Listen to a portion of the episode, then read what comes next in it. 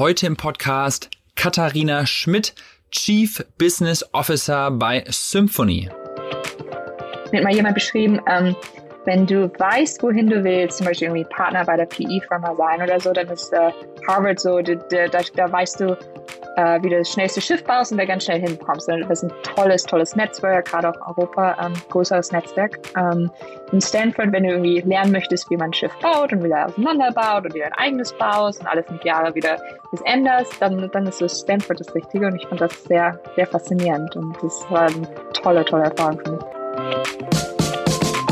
Herzlich willkommen zum OMR Silicon Valley Update der Podcast mit Christian Bützer, der euch von deutschen Erfolgsgeschichten aus San Francisco und dem Valley berichtet. Katharina hat wirklich einen Traumlebenslauf. Sie hat erst in St. Gallen studiert und dann nach der Uni mit 22 Jahren bei McKinsey weltweit auf verschiedenen Projekten als Beraterin gearbeitet und McKinsey hat ihr dann den MBA in Stanford gezahlt. Und nach ein paar weiteren Jahren dort hat Katharina dann vier Jahre lang bei Ampush hier im Valley eine Wahnsinnskarriere bis zum Senior Vice President hingelegt und seit zwei Monaten ist sie jetzt als Chief Business Officer bei Symphony, einer ganz spannenden Outsourcing-Firma, die vor allem Talente aus dem Balkan beschäftigt. Die komplett bootstrapped Company hat aktuell 350 Mitarbeiter und Katharina denkt nun darüber nach, wie man das vervielfachen kann. Aber wie gesagt, ein super beeindruckender Lebenslauf von einer extrem entspannten und auf dem Boden gebliebenen Katharina. Aber hört selbst rein. Ab geht's direkt in den Podcast. Moin Katharina. Hallo. Grüß dich. Äh, schön, dass du dabei bist. Äh, sag mal, wo kommst du eigentlich her? Ha, aus dem, aus dem Norden, aus Deutschland, Lüneburg, äh, südlich von Hamburg, zwischen Hamburg und Hannover. Okay. Ursprünglich. Okay. okay. Und dann, sag mal, bist du ein, warst du in der Schule anscheinend schon super gut, weil du hast direkt dich entschieden, zwei Bachelorstudiengänge gleichzeitig zu machen? Ähm, ich, was in der Schulzeit war, also wäre ich das erste Mal in den USA als, als 16-jähriger Schüleraustausch. Und ich glaube, das hat mich sehr, sehr geprägt, dass ich irgendwann, das habe ich das erste Mal so die weite Welt gesehen, wollte nochmal weg. Und dann bin ich nach St. Gallen zum, zum, zum Bachelor gegangen. Und ich glaube, was mich da eher getrieben hat, dass ich sehr, sehr viele Sachen äh, sehr interessant fand. Und habe ich dann VWL und internationale Beziehungen gemacht. Die sind, dann waren irgendwie so 50 Prozent Overlap. Also es war dann nicht komplett von neu, aber ich fand äh, beide Richtungen sehr, sehr spannend und wollte mich da nicht entscheiden und es ging, ging auch ganz gut. Mhm. Ähm. Und äh, warst du hier irgendwo in Kalifornien schon in dem Schüleraustausch, dass das irgendwie schon für dich so ein Anziehungspunkt war? Oder äh, wo warst Noch du? nicht. Damals habe ich es auf die an die Ostküste geschafft. Das war so das weiteste äh, äh Werk. War für mich damals auch ein ganz, ganz großes Ding. Ich hatte als Kind immer wahnsinnig Heimweh, also diesen Schüleraustausch in die USA zu gehen. Das war so wow. Und das war so cool, ähm, dass ich einfach mit ja, Leuten von, von so vielen verschiedenen Richtungen in Austausch war. Es war ganz in der Nähe von Princeton. Da war auch dieser Einfluss von diesen großen Unis. Ähm, der, der war ganz ähm, beeindruckend. Und ich glaube, damals habe ich äh, hat so den Grundstein gelegt, dass ich damals, also ich bin dann wieder zum, zum MBA, bin ich ja wirklich dann ähm, eine amerikanische Uni, das, das glaube ich, dieser Eindruck, mhm. ähm, wie, wie das Unileben ist oder was Leute man da trifft. Also das fand ich, fand ich wahnsinnig beeindruckend. Ja, war das dann auch schon so der Grund, warum du dann nach St. Gallen gegangen bist? Das ist ja auch jetzt nicht eine Durchschnittsuni wahrscheinlich im Zweifel in, äh, in Europa vielleicht sogar.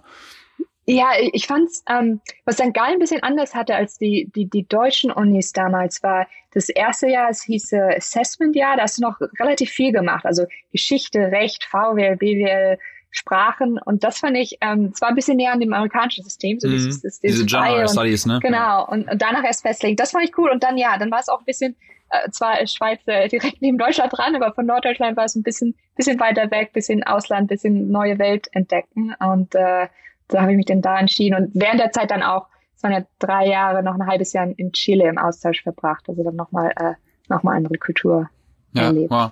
Und dann hat äh, die oder dann haben die großen McKinsey-Leute bei dir angeklopft. Da muss ich kurz nochmal äh, äh, ein bisschen weiter ausholen, weil ich habe, äh, ich glaube 2009 oder so mal ein Buch gelesen. Das war damals in der Spiegel-Bestsellerliste. Ich habe nochmal zurückgeguckt von Julia Friedrichs. Das hieß irgendwie äh, Gestatten Elite.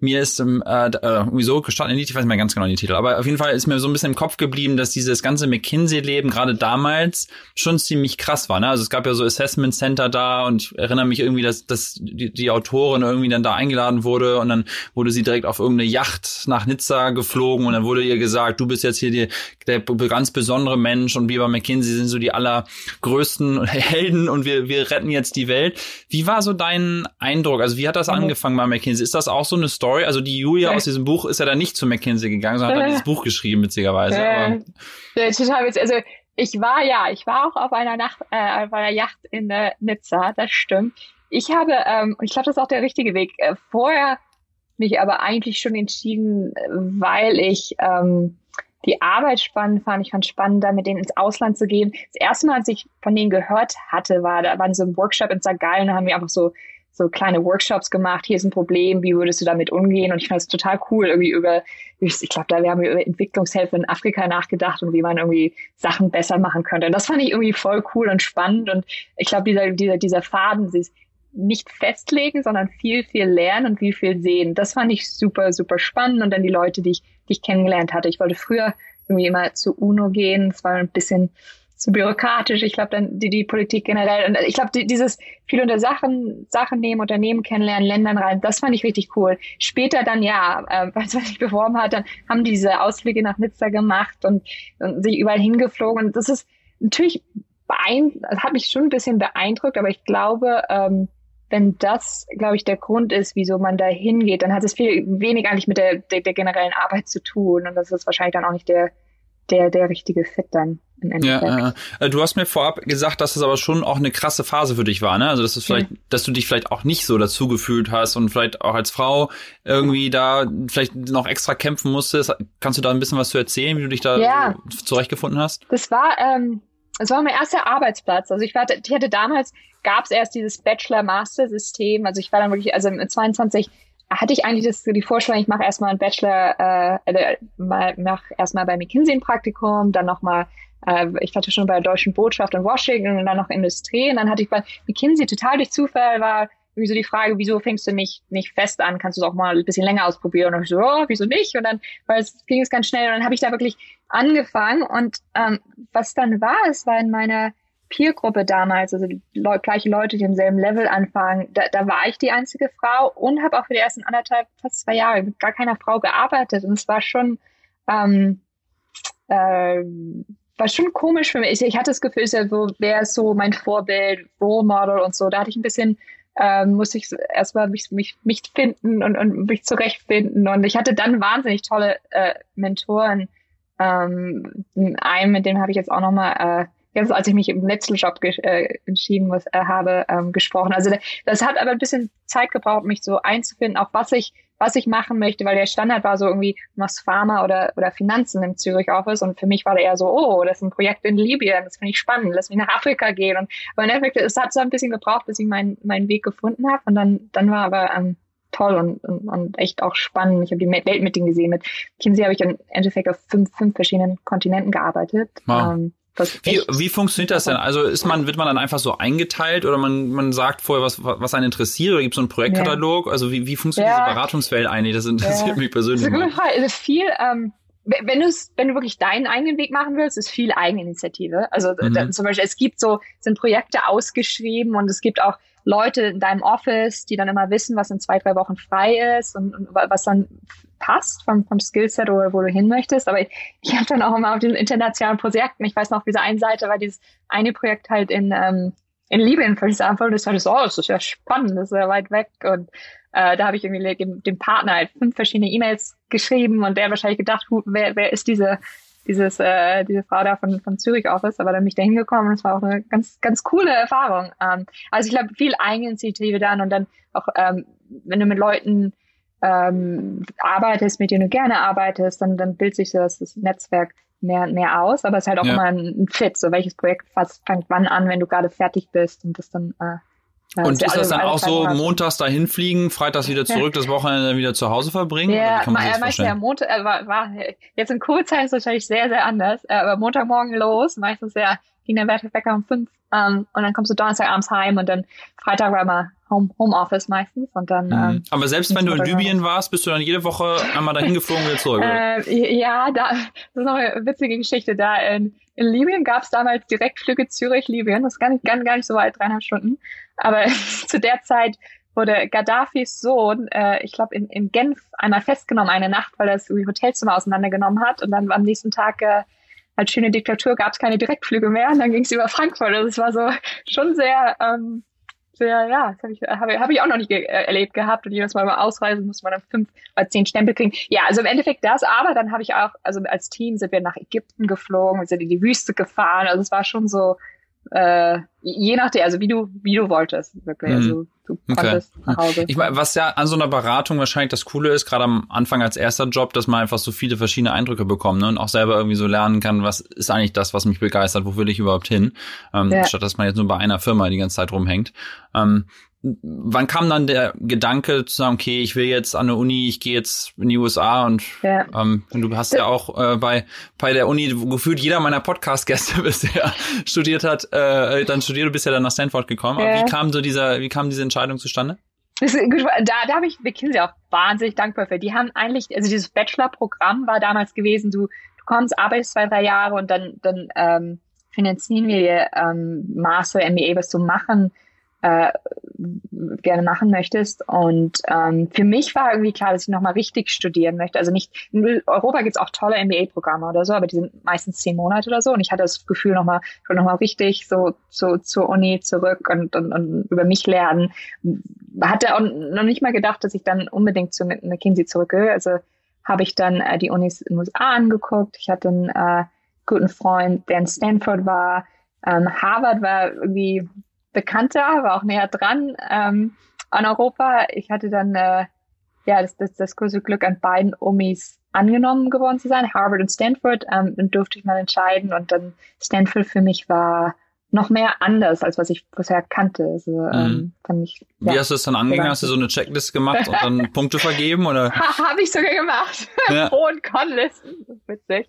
Aber im Endeffekt, ich bin zu beiden Unis nochmal hingeflogen. Ähm, das heißt Admit Weekend. Also nachdem du ähm, angenommen wirst, dann präsentieren sich natürlich auch, auch wunderbar im, schönsten Licht. Und äh, Harvard war auch richtig, richtig toll. Ähm, was bei Stanford noch mehr war, ähm, bei Harvard habe ich relativ auch viele McKinsey-Leute getroffen. Die, die Klasse ist viel größer, es gibt 900 Leute. Und für mich bei Stanford, ich bin da angekommen, ich weiß noch, im, Februar, die Sonne hat geschienen, es war 30 Grad.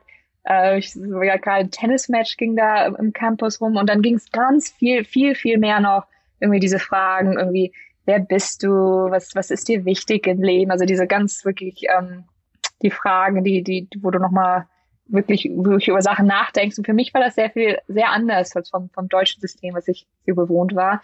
Mir hat mal jemand beschrieben, ähm, wenn du weißt, wohin du willst, zum Beispiel irgendwie Partner bei der PE-Firma sein oder so, dann ist äh, Harvard so, da, da, da weißt du, äh, wie du das schnellste Schiff baust und da ganz schnell hinkommst. Das ist ein tolles, tolles Netzwerk, gerade auch Europa, ähm, größeres Netzwerk. Ähm, in Stanford, wenn du irgendwie lernen möchtest, wie man ein Schiff baut und wieder auseinanderbaut und dir ein eigenes baust und alle fünf Jahre wieder das änderst, dann, dann ist das Stanford das Richtige und ich fand das sehr, sehr faszinierend und das war eine tolle, tolle Erfahrung für mich.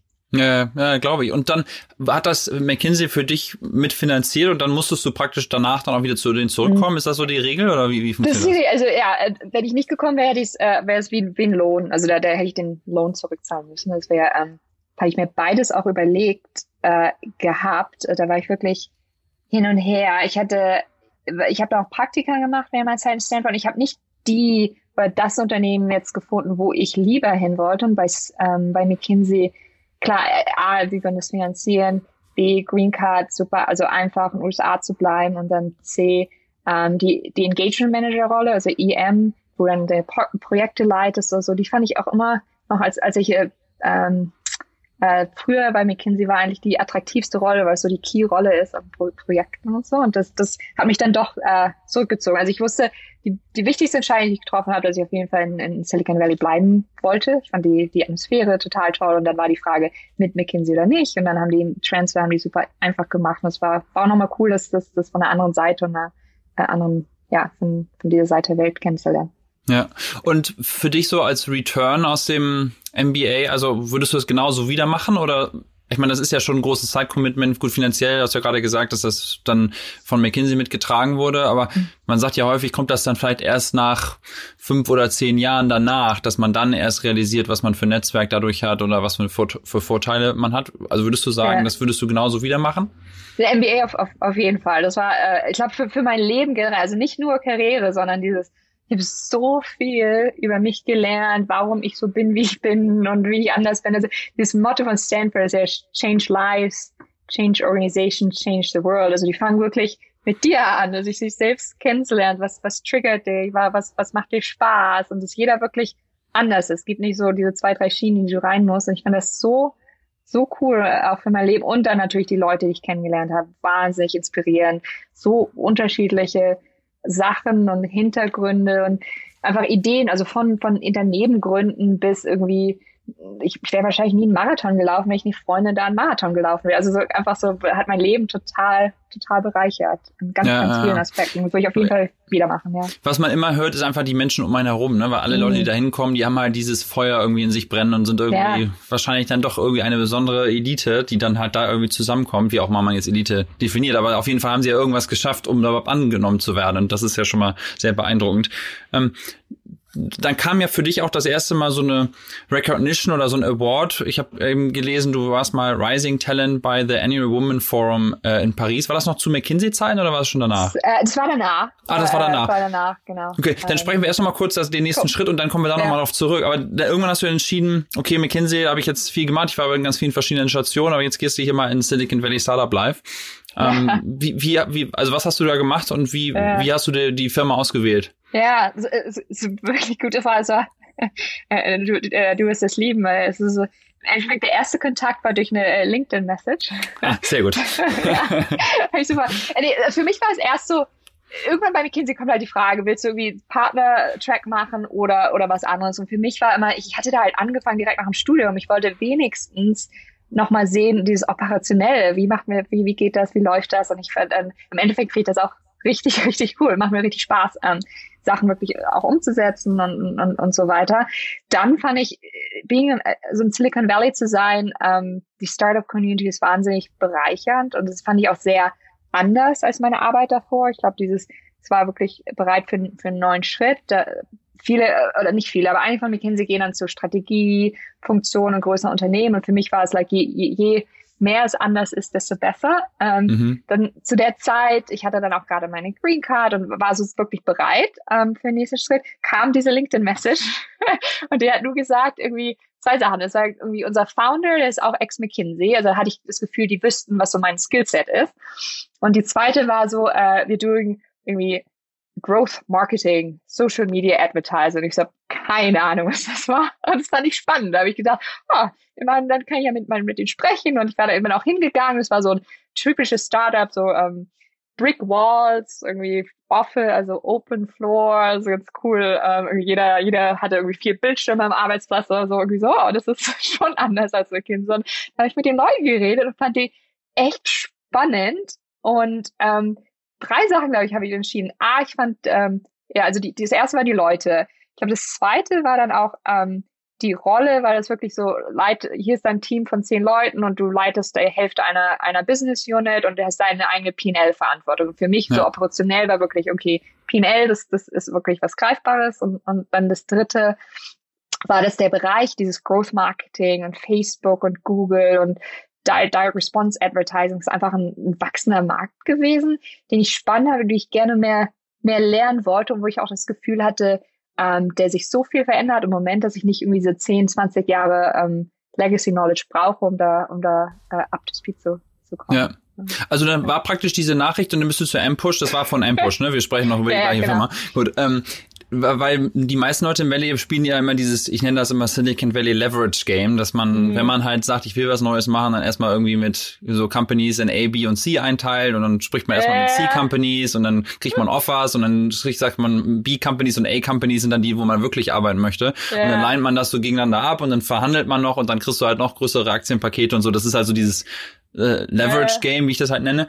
Das hast du aber nicht gemacht, sondern das war für dich wirklich so der erste Eindruck, das ist cool, hier, hier habe ich genau den Job, der, der vielleicht Spaß machen könnte und dann bist du, hast ja, dich da reingestürzt. Ich habe es auch, äh, ich habe das jetzt dieses Mal gemacht, als ich jetzt äh, gewechselt habe, da habe ich wirklich Listen gemacht und Soul Searching. Im letzten habe ich das so bisschen versucht, Retro zu fitten, dass ich dann gesagt habe, ich kann ja nicht zur ersten Company gehen, mit der ich gesprochen habe. Ich habe dann noch mit anderen Companies gesprochen, aber halt keine gefunden, die mir so gepasst hat. Äh, aber ich hatte irgendwie das Gefühl, ja, ich muss jetzt, ich kann ja, kann ja nicht einfach nur hingehen, um, um keine Interviews zu machen. Aber äh, im Endeffekt eigentlich, das war der coole Fit und äh, auch die anderen von von Rolle und so weiter. Und dann habe ich ähm, genau, bin ich da, bin ich zur ersten Company, mit der ich gesprochen habe. Also okay. Und du hast ja auch eine Wahnsinns-Karriere da gemacht, ne? Also laut, laut deinem LinkedIn-Profil ähm, kamen ja viele Beförderungen und so. Und äh, vielleicht können wir jetzt noch mal kurz, also du warst ja vier Jahre, ne? Und ja. ähm, nachher warst du Senior Vice President. Ähm, also wie, gro wie groß war das, als du gekommen bist und wie groß mhm. war das, als du gegangen bist? Also was für eine Wachstumsphase hast du drin? Leute, weil äh, Leute, weil gar nicht so viel, sind von war 80 so bis 120, aber wir waren gerade Break-Even, als ich gekommen bin und, und als ich gegangen bin, war es wirklich ein solid ähm, zweifach äh, Millionenbereich profitables Unternehmen. Also in, in, wir haben so wirklich diesen Schub gemacht von wer sind wir, wo ist unser Product Market Fit, so like wir sind wirklich uh, High-End like Growth Marketers. Wir haben auch Equity genommen in Unternehmen. Also das ist wirklich so definiert, wer wir waren. Also das sind mal so die die vier Jahre von äh, gerade überleben und, und, und Geld, Geld, Geld gerade noch reinbringen. Wir waren auch nicht venture-backed, also es war auch, auch eine äh, äh, Firma da, bis, bis wirklich ein stabiles, mittelständisches Unternehmen äh, mhm. in den vier Jahren. Okay, und in der Phase, das können wir jetzt nochmal kurz darauf zurückkommen, ja. mit, mit diesem Award-Ding. Also, wie haben die dich gefunden? Oder bewirbt man sich da oder steht ja. da jemand vor oder wie funktioniert ja. sowas? Mit, mit, mit vielen Sachen es, muss man erstmal wissen, dass es sowas gibt. Also dieses äh, Women Forum ist total cool. Also aber hätte ich, hatte ich, bevor eine Freundin mir dafür erzählt hat, ähm, die ist auch CEO, CEO vom, vom Unternehmen jetzt, jetzt in der Schweiz, ähm, hatte ich keine Ahnung davon. Das ist so eine so weltweite Konferenz, wo, wo halt Tausende von, von Frauen oder Führungskräften hingehen und ähm, die haben halt jedes Jahr auch ein Programm, wo die 15, ähm, die nennen die Rising Talents, also junge Unternehmerinnen oder ähm, Führungskräfte auswählen, die ein spezielles Programm durchlaufen, ein Netzwerk. Und ja, also für mich war es erst dass ich davon erfahren habe und dann ist wirklich eine Bewerbung. Du, du, du schreibst deine Aufsätze, du wirst interviewt ähm, und so weiter. Und ich glaube, da war dieses auch dieses MBA-Training, wo ich das erste Mal machen musste, das Aufsätze schreiben, mich bewerben, das ist super, super hilfreich. Ähm, und dann ging das relativ schnell. Ich glaube, ich habe mich beworben und dann innerhalb von drei Wochen wird man ausgewählt und dann darf man dann nach Paris fliegen, was, was sehr cool war. Mhm, okay, und ist das dann so ein, so ein Netzwerk mit so Alumnis und so, wo man dann einfach Zugriff hat, drauf hat und genau. ist dann weiterhin damit drin? Genau, und man wird dann auch jedes Jahr noch, noch eingeladen, während, während der, während der ersten Mal, wo du Rising Talent bist, da, damals war es von Egon Sender auch gesponsert, da kriegst du noch extra irgendwie Coaches, Mentoring, die machen Videos, ähm, du kriegst äh, ja also wirklich coolen Support und dann danach ja du bist in einer WhatsApp-Gruppe, einer E-Mail-Group. Das ist ähm, das Netzwerk ist auch extrem cool. Also die von Rising Talent, die waren von Südafrika über Türkei, USA, also sehr sehr gestreut. Das, äh, ja.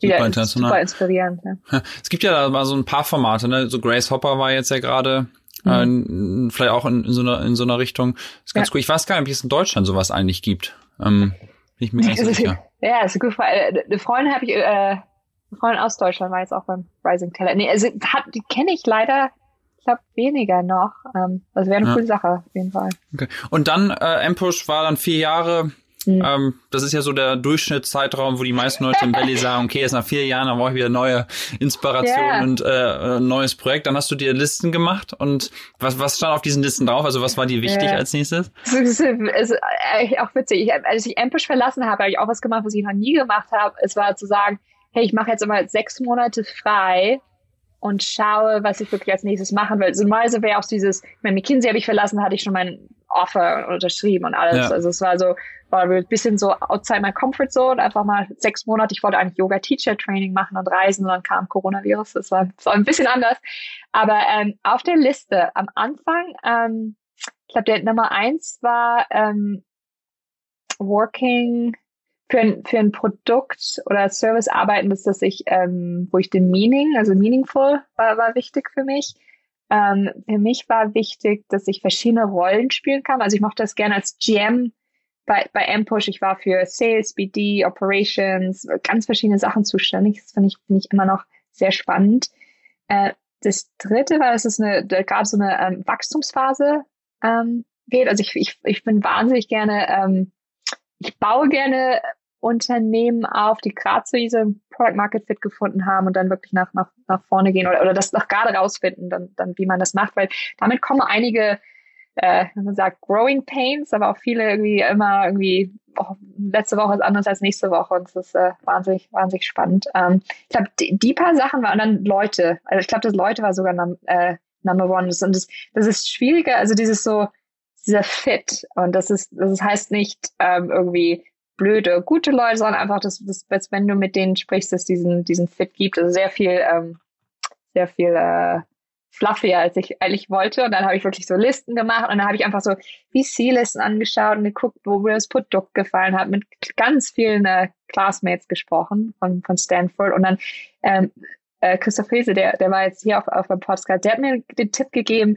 weil ich dachte, irgendwie theoretisch müsste ich aus, rausfinden, was ich genau machen will. Der hat eher den Tipp gegeben, hey, kannst dir ja so zwei, drei verschiedene Sachen oder, oder äh, verschiedene Lebenswege vorstellen und dann mach doch mal ein Interview, sprech mit Unternehmen und dann ist wirklich so dieses Gut-Feeling, was, was, was dann was dann passt oder nicht. Ähm, ja, ja. Und dann bist du über die Stanford Connection auch zu Symphony, ist es eigentlich Symphony oder Symphony IS oder wie sagt man den? Symphony IS ist, ist die Website, ist eigentlich, ja, Symphony, ähm, okay. gekommen. Auch witzig, da hatte ich, ich war eigentlich kurz davor, ähm, zu einem viel mehr Silicon Valley-based Startup zu gehen, also war Series, gerade Series C, ähm, irgendwie auch Growth Phase, Health Tech, was ich spannend fand und meaningful. Und dann kam ja. so ein Classmate und hat gesagt, ja, ja, gibt's diese äh, Symphony, sprich doch mal mit dem Founder. Und mhm. ähm, mit dem habe ich dann für, ich glaube, in, innerhalb von, weil ich auch diese Entscheidung machen musste mit einem anderen Unternehmen, in zehn Tagen, glaube ich, wahrscheinlich neun, zehn Stunden gesprochen. Und Symphony ist, ist es im Core eigentlich so eine Software Outsourcing Firma. Also wir stellen Software her und am Anfang dachte ich so, hm, ja, da also muss ich mal ganz kurz unterbrechen, aber es ja. ist ganz witzig, weil wenn man dich halt natürlich googelt und man versucht äh. herauszufinden, was macht Symphony, ist es nicht so einfach herauszufinden. also auf der Internetseite steht viel netter Marketing-Text, so, wir machen äh. hier was ganz Besonderes und dann gibt's so coole Artikel über die Founder, weil die ja vom Balkan kommen äh. und eigentlich aus verfeindeten Ländern sozusagen, vielleicht und, mhm. und, da viele von euren Entwicklern ja auch da sind ne? und da gibt's so ganz, müssen wir gleich nochmal drüber sprechen, wie, was ihr da so genau macht, aber das ist ganz interessant, ähm, dass das so ein bisschen eigentlich dann ja, aktuell jedenfalls, jedenfalls gefühlt von mir, eigentlich einfach eine Software-Outsourcing-Company ist, die halt Entwickler jetzt nicht in Indien hat, sondern halt auf dem Balkan, aber es halt durch Produkt und Design und Marketingsprache dadurch jetzt erstmal schon mal ein bisschen anders aussieht. Deswegen interessiert mich total, was, was hat dich dann überzeugt, da hinzugehen äh, als erstes? Das ist eine gute Frage, weil, äh, und das ist äh, äh on meiner äh, To-Do-List. Das, äh, das ist äh, leichter zu verstehen, ist, was wir wirklich machen.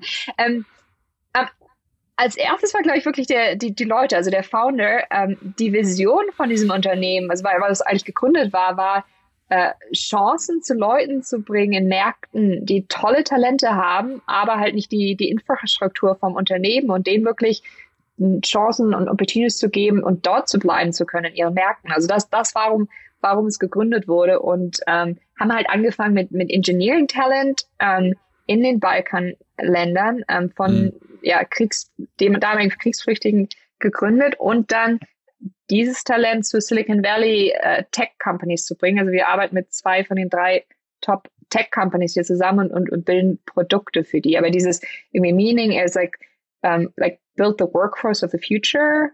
Das fand ich super inspirierend. Das ist auch noch sehr viel größer, als was es jetzt gerade ist. Ja, jetzt im Moment ja. bauen wir coole Produkte und so weiter, aber es kann, kann auch sehr viel mehr sein. Das finde ich mich schon sehr spannend, weil wenn man sich mal überlegt, dass, also es gibt ja zig Länder, äh, mhm. wo die Menschen halt nicht bleiben, sondern wenn du ein bisschen smarter bist als der Durchschnittstyp, ja. äh, da dann sagst du halt, okay, die Opportunity ist für mich halt in den USA oder in Deutschland ja. oder gerade aus, aus, ja, aus dem, aus dem ganzen Balkangebiet hat man, ist ja ein riesen, wie nennt man das, Brain, Brain Drain oder so, ne? So. Genau.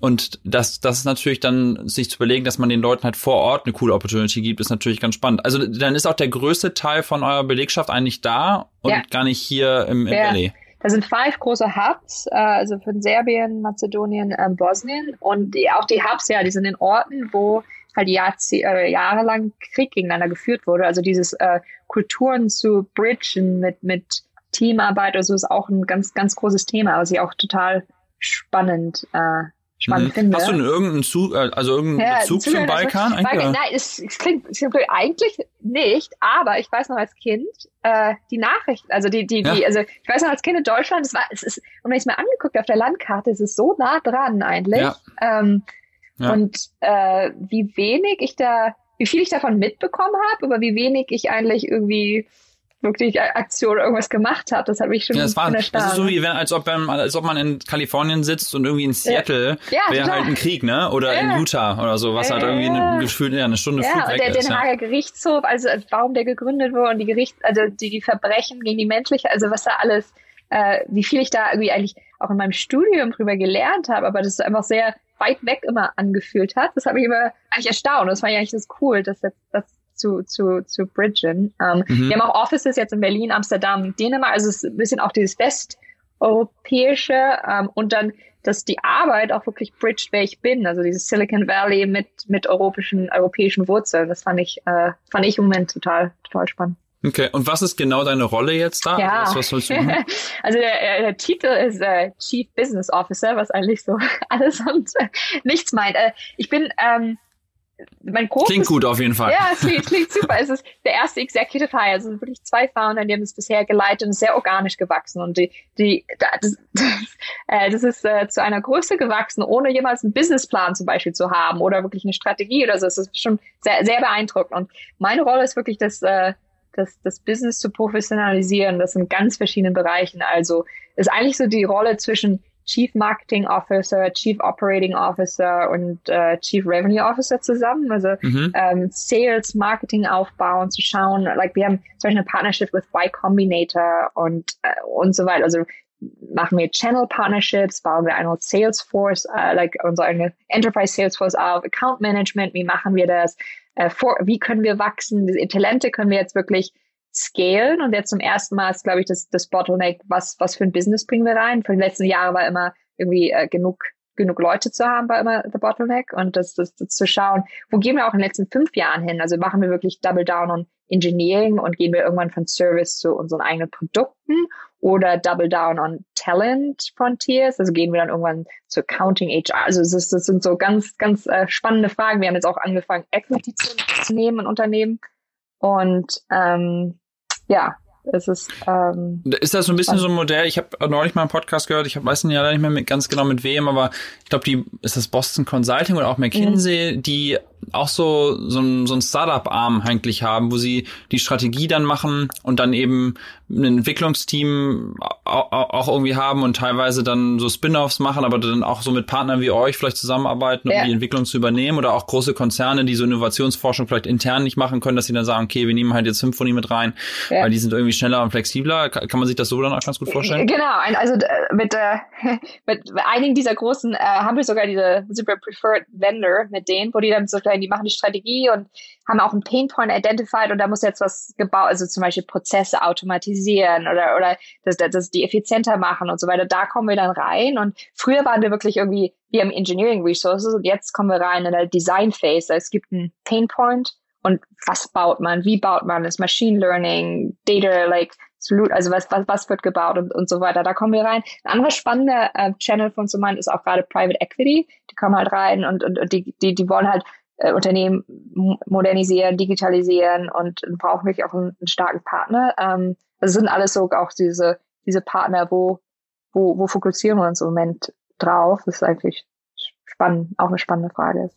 Ja, ja. Ja, man denkt sich dann immer nur so, okay, da sind jetzt 300 Leute ja mittlerweile. Also ja, LinkedIn sagt, also äh, ja. bei LinkedIn sagt, sagt, es sind nur 300 Leute, haben einige noch kein LinkedIn-Profil. ähm, das heißt aber dann auch, man hat dann riesen, eine Riesengruppe von Talent mhm. und dann muss man aber immer wieder von Projekt zu Projekt gehen. Ne? Also mhm. anstatt halt was Eigenes aufzubauen, ja. ist ja auch eine, eine, eine interessante ja, ja also, Situation eigentlich. Ja, ja. also es ist auf jeden Fall auch eine große Verantwortung. Gerade auch, es waren halt nicht 350, sondern nächstes Jahr so Pläne like 600 und dann zu wachsen. Ähm, es sind zwei Sachen, die ein bisschen anders sind als als normale. Zum Beispiel, wenn du es mit Consulting Services vergleichst. A sind wir sind die Services sehr sticky. Also zum Beispiel diese zwei, drei, äh, die zwei großen Tech-Firmen, mit denen wir arbeiten, haben wir jetzt ein Team von irgendwie fünf oder sieben angefangen und zwischen sind da, sind da, sind da viele Leute. Also wenn du wirklich gute Engineering-Arbeit bringst und das auch auf Qualität hochwertig ist, sehr sticky. Also viele Projekte sind dann Jahre, Jahre lang auf jeden mhm. Fall. Und das ist dann wichtig auch fürs Talent, dass, dass man die dann irgendwie auch nicht drei Jahre auf dem Projekt lässt, sondern, sondern, sondern austauscht. Und aber das ist, das zweite Jahr ist diese Frage, ähm, irgendwann von Services weg und, und bauen wir zum Beispiel, je mehr wir in diesen ganzen innovativen Unternehmen drin sind oder auch Legacy-Unternehmen und verstehen, was, was sie brauchen, geht man dann eher irgendwann äh, auf Produkt anstatt Service. Also bauen wir, und das ist ein höheres Risiko, weil aber auch höheres ähm, Gewinnpotenzial. Das, das sind so das sind so große, große Fragen, ja, die, die man ja. machen kann. Ähm, Klar, ich meine, so ein ja. Servicegeschäft ist halt profitabel, weil du einfach deine Stunden verkaufst und beim anderen musst du halt erstmal investieren, bis, bis halt der Return kommt. Ne? Das erinnert mich gerade so ein bisschen fast an so eine Firma wie irgendwie Slack, die eigentlich irgendwas anderes gebaut haben, dann brauchen sie ein besseres Kommunikationstool intern, und dann haben sie halt Slack gebaut, dann ist das eigentlich das Business geworden. Vielleicht passiert euch ja auch irgendwie sowas, dass ihr irgendwann sagt, boah, wir haben hier so diesen Pain. Ja, ich, ich habe glaube auch, bin wirklich überzeugt, wir sind gerade erst so am Anfang dieser ähm, dieser, dieses ganzen neuen Zeitalters, wo Software so ein Core ist von so vielen Sachen. Also wir arbeiten im Gesundheitsbereich. Also, also wenn du das wirklich kannst, und, und, und dann, dann kann, kann ich kann mir auch gut vorstellen, dass wir irgendwann dann äh, ja diese Joint Ventures machen mit mit Partnern, wo wo die eine Idee haben und wir bauen ein Unternehmen auf. Also es gibt ganz ganz verschiedene Möglichkeiten, äh, in die du die du da gehen kannst, da ja. verschiedene Richtungen. Ich will noch mal ein bisschen über dich als Person sprechen. Hm. Du hast ja vorhin schon mal angesprochen, du willst ähm, oder du wolltest eigentlich Yoga äh, äh Lehrerin oder diesen Kurs machen. Ähm, sind das, das hat man so ein bisschen das Gefühl, das ist ein, so, ein, so ein Thema, was viele Menschen ja im Valley irgendwie so beschäftigt, ne? Also diese Selbstreflexion, ich will irgendwas arbeiten, was einen coolen Impact hat. Ja. Ist das so typisch Silicon Valley? Ist das was, womit du dich da sehr identifizierst?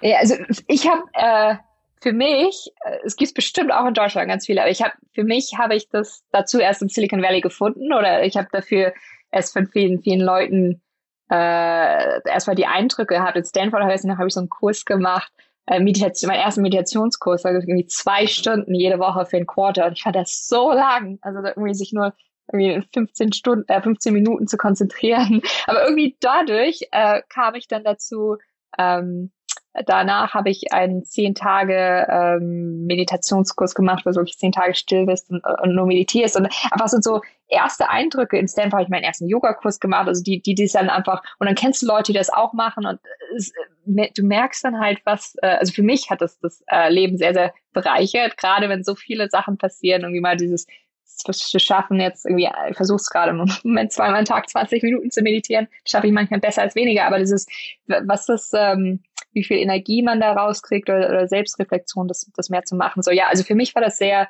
ich, über Silicon Valley habe ich dadurch viel, viel gelernt. Ja. Ähm, Nutzt du da irgendeine App oder machst du das, weil du ja, das erfahr äh, selber erfahren hast? Und ähm, äh, ich ich mache, es gibt so eine Meditation, heißt Trans Transcendental Meditation. Da machst du einen vier Tage Kurs und dann machst du es wirklich äh, mit dir selber. Ähm, ich fand, da gibt's aber coole, also Headspace, das ist eine, das ist eine coole App. Ich, also für mich hat dieses TM ähm, Meditation machen komischerweise viele, viele CEOs, die ich, die ich kenne hier im Silicon Valley. Ähm, das hat für mich am, war für mich am, am, am hilfreichsten. Und Yoga, früher habe ich es am, am allerliebsten immer Kurse mit Personen gemacht und inzwischen mache ich es eher mit Freunden via irgendwie FaceTime oder so. Shared, um, shared Experiences. Ja, ja ich habe mir mal so ein bisschen das Gefühl, diese ganzen Headspace-Apps und ich habe das mhm. alles auch ausprobiert und ich habe auch da den Wert schon wahrgenommen. Ne? Also wie wenn ich irgendwie vom, vom wichtigen Termin oder so nochmal kurz in den Raum gegangen bin um kurz zu meditieren und wenn es nur zehn Minuten war, dass mir das echt total was gebracht hat, aber diese Stickiness ist halt so schwierig, ne? ein ja, Habit zu kreieren, äh. Äh, seine Zähne zu flossen jeden Tag, das ist halt einfacher als Habit, als, als äh, ne, so diese Meditation in seinen Tagesablauf auch mhm. einfach einzubauen. Ne? Ich weiß, das, das ist, ähm, also ich finde das sehr beeindruckend, wenn Menschen das schaffen, das wirklich kon kontinuierlich äh, ja immer zu schaffen. So, ich ich gehe dreimal die Woche laufen, das ist für mich immer so meine Meditation. Ja, das trage ich mir auch richtig in den Kalender ein. Ähm, habe ich sogar auch. Also bei äh, Ambush äh, hatte ich äh, eine Meditation, habe ich irgendwie um drei Uhr nachmittags über die 20 Minuten eingetragen. Und wenn andere Leute es mitmachen, ist halt viel äh, äh, viel einfacher. Es gibt ja diese Regel 30 Tage, dann wird's eine Routine. Also die 30 ja. Tage sind halt hart und dann, dann ja. ist es irgendwie Teil, ja. Ja. ja, es ist auch ein großer Teil meines Lebens, einfach zu versuchen, möglichst viele Sachen zum Habit zu machen, weil wenn man das einmal geschafft hat, ja. dann ist es halt einfach drin. Ne? So. Ja, äh, und sag mal, du hast ja nun in Deutschland gelebt und mhm. gearbeitet, beziehungsweise es war eigentlich eher in der Schweiz, aber ich sag mal, auf dem mit deutschen Unternehmen vielleicht und jetzt bist du ja schon seit vielen Jahren hier.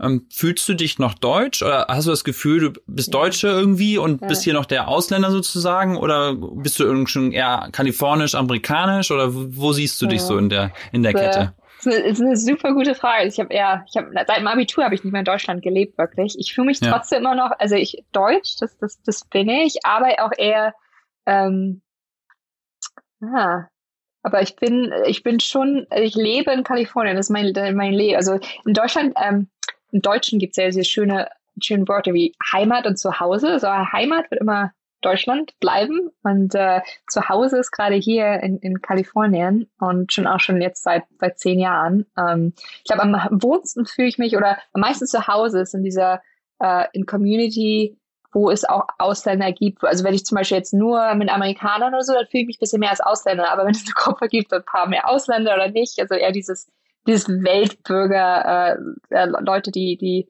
verschiedene Eindrücke äh, gefunden haben, also so so sehe ich mich oder fühle mich am meisten. Aber ich glaube, Heimat, Heimat wird immer Deutschland. Ja, ist ganz witzig, ne, weil das ist ein Wort, das gibt's im Englischen ja nicht. Und nee. die Amis so fragst, ja. so, where's your Heimat home. oder ja, ja where your home, dann so, ja, San Francisco, I live here. So. Die, die, haben diesen, diesen Bezug häufig nicht. Ne? Aber auch was du gerade sagst, wenn man halt mit Amerikanern zusammen ist, dann fühle ich mich dann auch immer als derjenige, der halt deren Popkultur nicht versteht, der die Themen. ja, die, die, die Serien, die, die als Kinder gesehen haben oder so. Ja, genau, ne? Oder die, die Sportarten, die die halt mhm. vielleicht verfolgen oder äh. generell so die Interessen, die dann einfach anders sind. Und mein oder unser Freundeskreis hier, der ist halt deswegen halt auch sehr, sehr wenig amerikanisch. Ne? Also wir haben fast eigentlich gar keine Amerikaner, also ein, zwei ja. Pärchen, die wir kennen. Ja. Ähm, ne, das ist interessant. Aber glaubst du schon, dass du hier langfristig bleibst oder denkst du mhm. eher so, okay, es gibt ja viele Leute, die ja. dann immer so dieses im Hinterkopf haben, ah, ich will doch nochmal zurück und nachher ja. verpasse ich irgendwas, meine Familie ist da und irgendwie will ich doch zurück. Äh, wo, wo, siehst du dich auf der Skala? Äh, um, äh, es ist witzig, vor einem Jahr hätte ich gesagt, ne, absolut hier zu Hause. Jetzt dieses Jahr mit äh, Coronavirus, Waldbränden. Das war eine, äh, wir hatten mal eine Woche war die Evakuierungszone 15 Kilometer von so einem Haus. Also da waren Waldbrände, rauchig, rassistische Unruhen. Das ist das erste Mal diesen Sommer, dass ich wirklich gedacht habe, hm, so Europa mal wieder äh, wäre auch nicht schlecht. Also vom mhm. Jahr noch total hier, jetzt bin ich mal so am, am Überlegen, ähm, am Schauen. Ähm, die ganze Welt ist ein bisschen auf dem Kopf äh, dieses ja. Jahr eh ja, und wahrscheinlich lest du ja auch noch äh, auch wenn du nicht in Deutschland richtig gearbeitet hast, vielleicht weil du ja. schon gesagt hast, im Abitur bist du nicht mehr da, gibt es schon eine andere Arbeitseinstellung vielleicht, die du siehst, die Menschen hier haben im Vergleich mhm. zu der Schweiz oder wo du ge gearbeitet okay, hast? Ja. Oder hast du das Gefühl, eigentlich sind alle Menschen gleich und kommen einfach überall gute Leute zusammen? Ja, also das auf jeden Fall. Ich glaube, im Moment äh, kommen immer gute Leute zusammen und da glaube gerade auch jetzt bei uns, unser Unternehmen, irgendwie gerade Balkan, noch USA, diese schon, schon, schon Kommunikation ist sehr anders. Also zum Beispiel, wenn, wenn, wenn der, der gerade Osteuropäer sagt, oh nee, das können wir nicht, das können wir nicht, das können wir nicht und das können wir, dann ist eher so, ich, ich will total ehrlich sein und wirklich nur sagen, das können wir, was ist amerikanische, oh, let's try, let's, let's see, let's, also es ist einfach unterschiedliche Kommunikation. Ich glaube, die zu bridgen ist auch, ist auch witzig, dass, dass die am Endeffekt sagen die ungefähr das, das Gleiche, aber sehr, sehr anders kommuniziert. Also ich glaube, Kommunikation ist ja anders, wie, wie du Sachen darstellst. Ähm, manche Sachen sind halt auch ähm, äh, fast damals noch also bürokratischer oder oder hierarchischer in Deutschland oder Schweiz, wie ich es kannte, also es dann noch irgendwie gesiezt wurde. Also die, das ist auch wieder Kommunikation. Die schaffen so ein bisschen mehr Barrieren als als, als jetzt im, im Englischen oder so. Ich glaube, ja. da da da sind viele Sachen ja, äh, ja das, ist, das ist ein spannendes Thema, diese Siezen. Ne? Da hat man, man hat immer so aus der Marketing, Tech-World-Perspektive, selbst wenn man mit dem deutschen Markt arbeitet, das Gefühl, jeder duzt sich jetzt, auch wenn man ja, dann traditionell, wenn man in die traditionellen Firmen geht, ja. ähm, dann ist das echt ein Riesenthema. Ne? Also ja. bei LinkedIn zum Beispiel, wir siezen auch immer noch die Deutschen oh. äh, auf der Plattform. Ähm, und äh, ja, in vielen Spannend. Unternehmen ist das noch total normal. Ne? Für mich wäre das ja. total merkwürdig, wenn ich jetzt irgendwo hingehe und ich würde die Menschen, mit denen ich arbeite, jeden Tag. Ja. So ich glaube, ich, glaub, ich habe mich noch nie, oder zehn Jahren nie mit meinem letzten Namen also das, äh, vorgestellt oder so bei der Arbeit oder so. Das ist, immer, das ist äh, schon anders. Ja. Cool. Ja, äh, Katharina, äh, äh, Wahnsinns Lebenslauf schon und Story, super Reise über die verschiedenen Stationen. Ähm, ich bin total gespannt, wo es da mit Symphonie hingeht und wo es mit dir weiter hingeht. Ja. Ähm, vielen Dank, dass du dir die Zeit genommen hast, da einen kleinen Einblick äh, zu liefern. Und äh, ja, Na, ich hoffe, wir sprechen uns bald wieder. Ja, hat Spaß gemacht. Auf jeden Fall. Mach's, mach's gut. Danke dir, ne? Ciao. Ciao.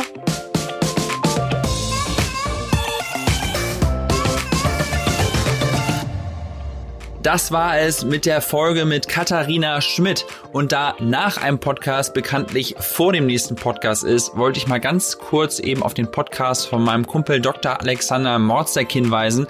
Alex hat mit dem Digitale Optimisten Podcast ein super spannendes Format am Start, in dem er auch in die Silicon Valley Gründerszene eintaucht. Er hat selber bis vor kurzem als Produktmanager bei Google hier im Valley gearbeitet und hat ein super Netzwerk von Early Stage Gründern aufgebaut und spricht in seinem Format mit genau solchen, die vielleicht irgendwann mal ganz groß rauskommen.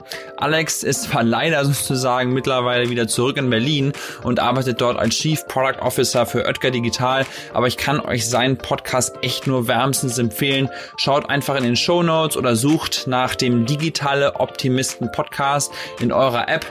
Mein Name ist übrigens Christian Bützer und ich bin einer der Co-Founder von OMR und euer Host diesen Podcast hier, das OMR Silicon Valley Update, gibt es alle zwei Wochen neu überall da, wo du deinen Podcast hörst. Und zum Schluss, wie immer, noch ein ganz kurzes Dankeschön an mein Team. Audio und Produktion von Lukas Wenske, Grafik und Design von Mats Brinkhaus und Editorial Support von Lisa Schmidt. Wir hören uns wieder in zwei Wochen. Bis dahin, ich freue mich. Dieser Podcast wird produziert von Podstars bei OMR.